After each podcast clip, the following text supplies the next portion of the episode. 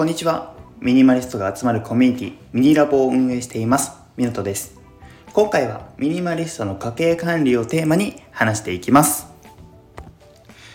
前回まではちょっとガチガチの台本でちょっとこの収録をさせてもらってたんですけれども今回からはその少し台本形式から離れて自分の言葉で話してみたいと思っていますちょっとしたチャレンジさせてください緊張してるんですけれどもあのー、なるべく皆さんに分かりやすくお届けできるように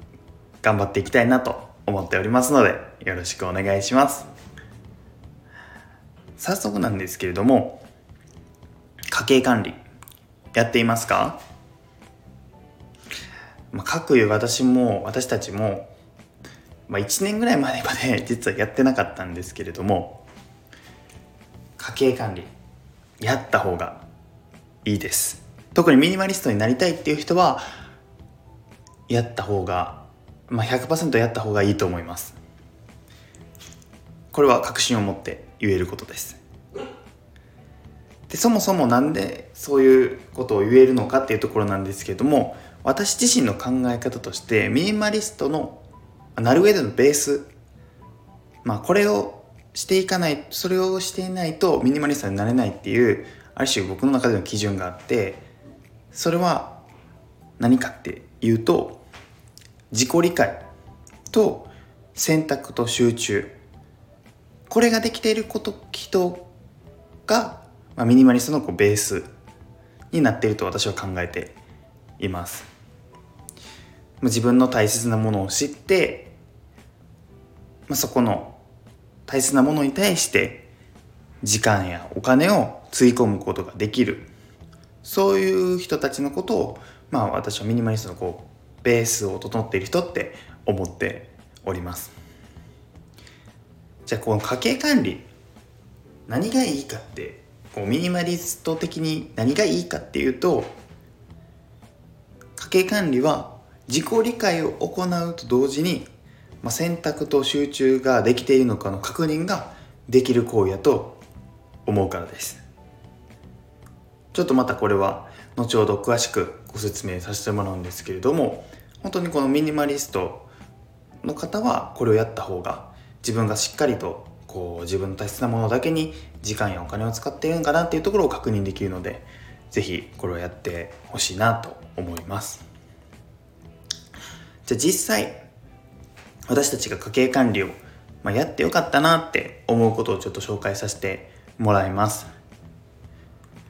まあ皆さんが思う家計管理のメリットって例えば貯金ができるとかじゃないでしょうか。うん僕も家計管理でそういうイメージがありました。でも他にもすごくいいメリットがあって私たちで言うと、まあ、生活の目的がすごく明確になりました、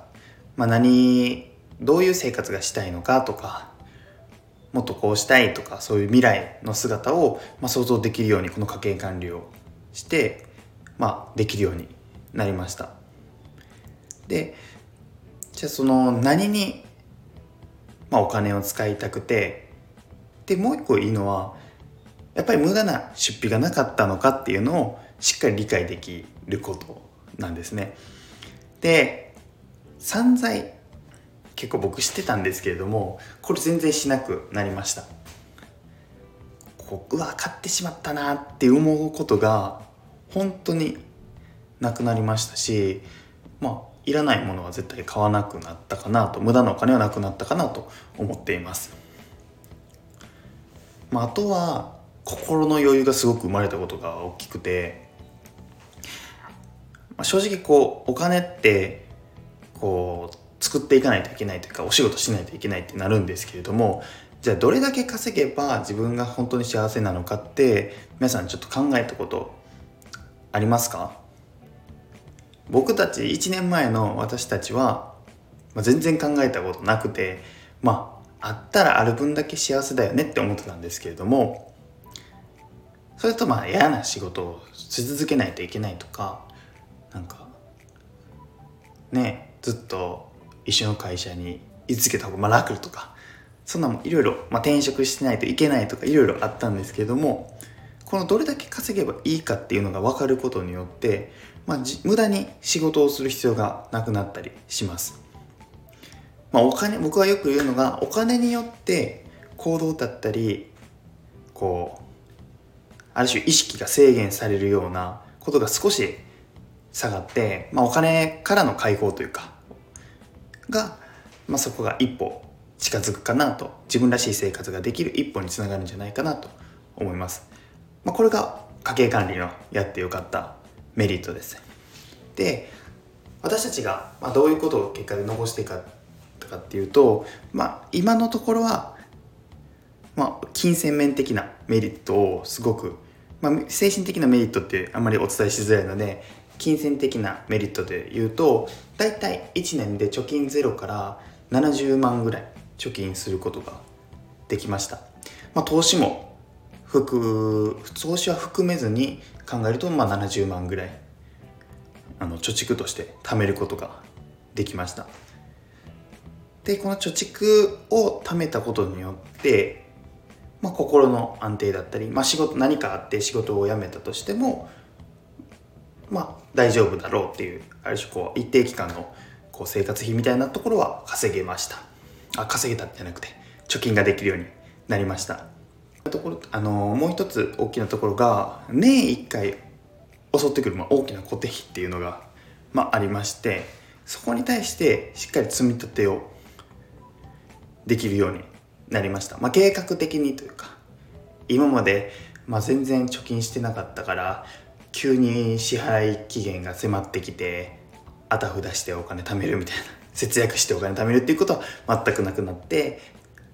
もう日々月々いくらいくら貯めておこうっていうのが、まあ、あるのであのなんて精神的に、まあ、安心できるようになったところは大きいかなと思います。でじゃあ実際じゃあどうやってまあ貯金の話で言うんですけれどもお金を減らしたりとかできるのかっていうちょっとお話をさせてもらうと、まあ、自分たちはやったことは順番にちょっとお伝えしていきますね、えー、まずは自分が何にお金を使っているのかを、まあ、洗い出しました、まあ、例えばですけども友達とのご飯にすごくお金を使っているだったり食費外食費にすごくお金使っている。あとはサービス、えー、サブスクリプション Netflix やったりなんかいろんなツールサービスにお金を出している。全て自分が何使っているのかって固定費も含めて洗い出しました。なんか一個皆さんに聞きたいのはサブスクリプションってしっかり管理できてますか？っていうところなんですけどもなんかかなんか忘れてるものって結構多いんじゃないかなと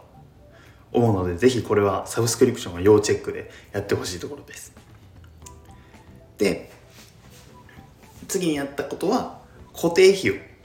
中心に見ていきながら分割払いだったりしているものを見ていきました、まあ、僕たちのやってることって結局固定費をいかに減らしていくかっていうまあそういうことをやっているんですけれども固定費を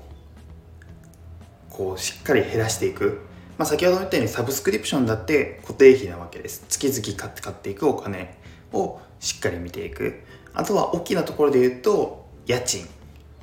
を、えー、家賃だったり携帯の通信費をしっかりこう下げていく。ように、まあ、ちょっと考えながらやっていきました。あとはこう分割払いしているもの。いずれまあ支払い期限支払いタイミングが支払いの終わりのタイミングが来る。例えばスマホとか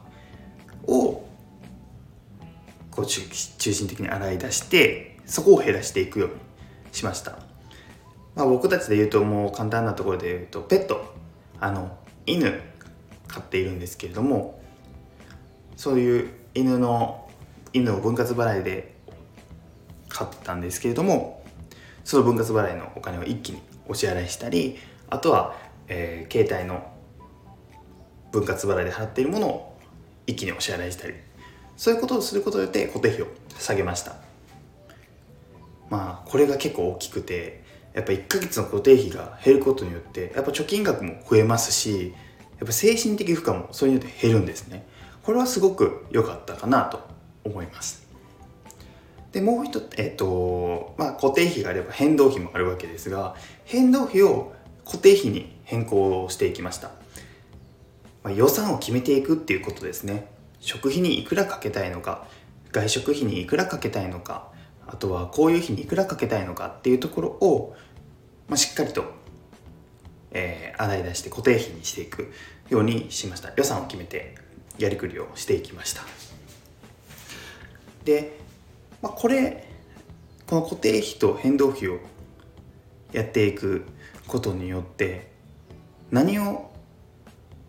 これだけじゃちょっと正直あんまり意味なくてもう一個大事なのがやっぱり一人で家計をの管理している人は、まあ、除くんですけども家族でお金の動きをシェアして話することがとても重要だと思っています。まあ、一人だったり一人でまあ管理していたりするとどうしても固定概念というかもうこれぐらいでいいやっていうもうよりこう貯金だったりもう少しミニマルな生活ができるの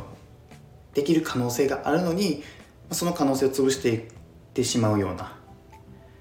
まあ、ことが、まあ、往々にして起きるんじゃないか。実際私たちの、まあ、経験則で言うとそういうふうになってしまう。っていうことが、まあ、ありました。なのでしっかりとパートナーだったり家族でお金の動きをシェアしてで意見をしっかり取り入れることです。相手のこういうふうにここのお金無駄なんじゃないかとか必要なんじゃないかなっていうところをしっかり話をしていくことが私は私たちは大事だと思っています。これやったことによって、まあ、固定費は正直もうある程度減らしきったので、変動費ですね。変動費をかなり減らす予算を例えば、えー、ここのお金例えば僕らの場合食費が、まあ、結構お金取ってたんですけれども、